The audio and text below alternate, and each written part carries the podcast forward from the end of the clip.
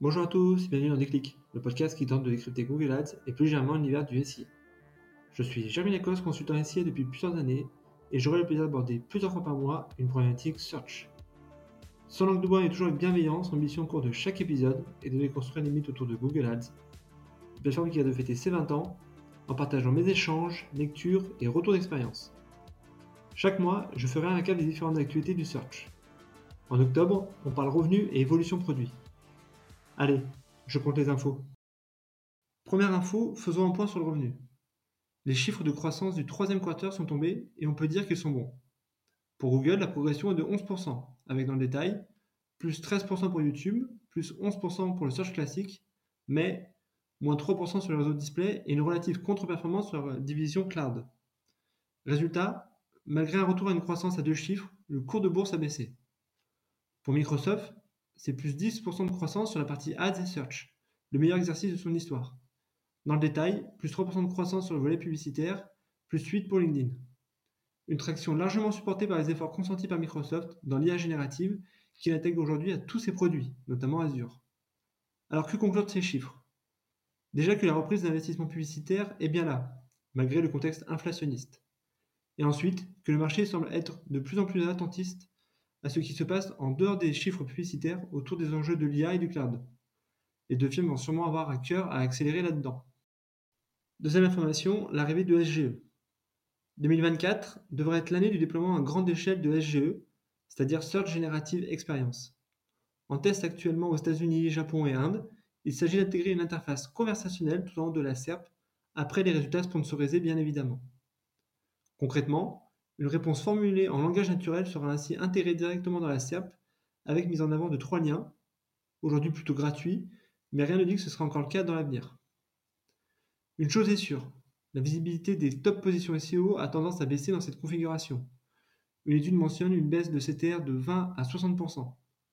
De quoi prédire des chutes drastiques de trafic qui devront être contrebalancées par un mix marketing plus important. Autre certitude, SGE met en avant une pluralité de formats et contenus de qualité. Pour être intégré dans ce module, il faudra que les annonceurs soient capables de produire du contenu de qualité et divers types, dont notamment par des infographies, vidéos, baromètres, études, etc. Enfin, Google est en train de tester l'insertion de résultats sponsorisés en troisième et cinquième position de la SERP, là où habituellement on peut voir des résultats organiques.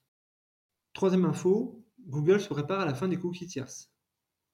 Début 2024, Chrome lancera son expérimentation de la fin des cookies tierces sur 1% de son audience avant une généralisation pour S3 2024.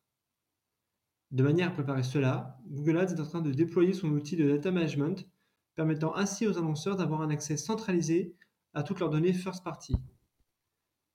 Grâce à cette vue unifiée, il sera ainsi possible les annonceurs de brancher facilement des sources type CRM ou CDP afin d'améliorer leur capacité d'activation, mais également leur reporting de campagne. Quatrième information, quelques updates chez Microsoft. Cette fois-ci, c'est la bonne. Désormais, tous les comptes Microsoft Ads peuvent utiliser les stratégies d'enchères CPA cible et maximiser les conversions. Un rattrapage de Google qui va dans le bon sens. En parallèle, DALI, l'outil de génération d'images, est désormais aussi intégré à Bing Chat, permettant ainsi un usage aussi facile que celui de ChatGPT. Cinquième information, demande gen. Désormais, le déploiement de cette nouvelle campagne se veut mondial. Google misant beaucoup dessus pour monétiser une partie de ses nouveaux inventaires, comme les YouTube Shorts. En parallèle, les annonceurs qui avaient encore des campagnes Discovery Ads comme moi ont été témoins de leur bascule vers demande gen. Pour le moment, pas encore d'impact identifié sur les performances. Enfin, la grande nouveauté reste la possibilité de générer des vidéos via IA et de les promouvoir depuis demande gen. À ma connaissance, il n'y a pas encore d'études dessus, mais c'est clairement un game changer pour aller chercher des parts de marché côté réseaux sociaux. Sixième information, update côté Performance Max. Progressivement, Google déploie la possibilité d'intégrer dans les signaux d'audience Performance Max l'ajout de thèmes, à la manière de ce que nous pouvons faire côté display. Il est possible d'en intégrer jusqu'à 25 par groupe d'éléments et Google les traite comme des expressions mots-clés. Il s'agit ici d'apporter une couverture de ciblage additionnelle. Et enfin, septième information, le lancement des formats en réalité virtuelle. Il est désormais possible pour les annonceurs beauté de diffuser dans le flux shopping des annonces avec introduction de la réalité virtuelle. Un peu en retard par rapport à certains annonceurs qui le proposent directement sur leur site, Google mise finalement sur une plus grande exploitation des fonctionnalités du search marketing afin de rendre captif l'internaute. Voilà, cette 20e revue d'actu est terminée avec un agenda solide autour de la structuration produit. D'ici là, prenez soin de vous et si vous me cherchez, vous savez me trouver. Sur Google bien sûr. Allez, à la prochaine